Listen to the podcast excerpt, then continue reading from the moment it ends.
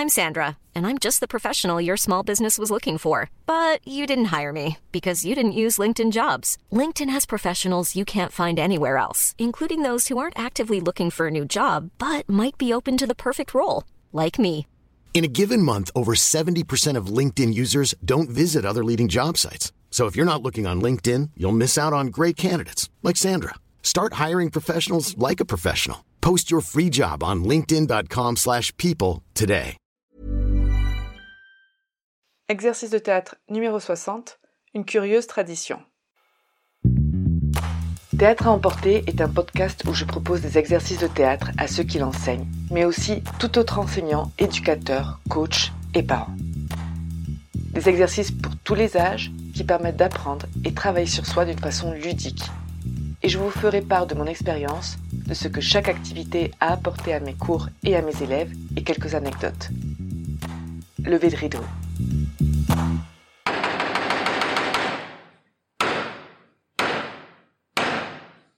Bonjour, pour cet exercice, nous allons avoir besoin de minimum une personne. On commence par le déroulement. En général, je laisse un devoir aux participants pour la fois suivante où on va faire cet exercice. Alors, comme devoir, ce serait rechercher une tradition bizarre ou originale qui est dans un autre pays que dans celui où l'on est. Et si possible, un pays qu'ils ne connaissent pas du tout. La fois suivante, donc, une fois qu'on se réunit, je demanderai à l'un d'eux de présenter cette tradition comme guide, comme s'il avait un groupe de touristes et qu'il était justement en train de faire visiter un pays et tout d'un coup, il présente cette tradition en expliquant les détails, d'où elle vient, qu'est-ce qu'on fait, pourquoi on le fait, etc. Il faut qu'il la raconte, bien évidemment, comme c'est un guide touristique, comme s'il la connaissait parfaitement bien, et même qu'il la vive.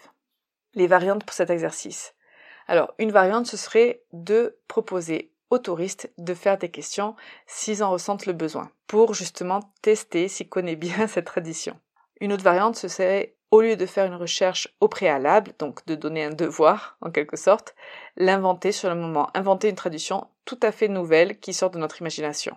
Une autre variante aussi, ça pourrait être que ça peut être euh, autre chose qu'une tradition, comme par exemple une invention ou, euh, ou un plat, une, nourriture très particulière, une coutume ou un événement spécifique, comme par exemple au Mexique le jour des morts ou, ou les anniversaires, les mariages, etc.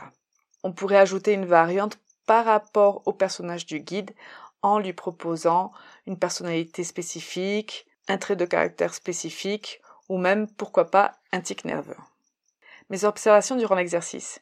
Alors, j'aime qu'il fasse la recherche en avance, même si ça peut être très très sympa d'improviser sur le moment et d'en inventer une, mais tout simplement pour qu'ils se renseignent un petit peu sur ce qu'il y a ailleurs que dans leur propre pays, et puis c'est une façon de d'apprendre un petit peu plus, et puis d'enseigner aux autres et d'apprendre plus entre nous. Alors ce que j'ai remarqué dans cet exercice, c'est quand ils font euh, les guides touristiques, ils commencent bonjour, voilà, on est dans cet endroit où ils sont très dans leur rôle et puis très très rapidement, vu qu'ils parlent un petit peu d'une recherche qu'ils ont fait, ils oublient qu'ils sont des guides. Alors ne pas hésiter à refaire un petit peu un petit tour sur qu'est-ce qu'un guide, comment devrait être un guide, comment il parle, comment il s'adresse aux touristes, par exemple. Euh, il y en a qui vont parler à une seule personne, alors que non, quand on est avec un groupe de touristes, on essaie de parler à tout le monde.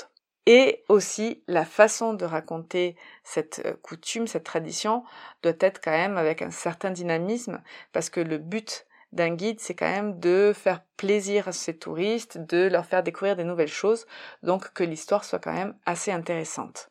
Et puis en plus, n'oublions pas que des fois, ils aiment bien avoir un petit pourboire à la fin. C'est un genre d'exercice que j'aime bien faire de temps en temps, qui mélange le théâtre et qui permet aussi d'apprendre quelque chose de nouveau et de surprenant comme ils aiment. Les mots-clés pour cet exercice sont l'ouverture sur le monde, la recherche et l'expression orale. N'hésitez pas à nous partager les traditions que vous avez découvertes et moi je vous dis à très bientôt.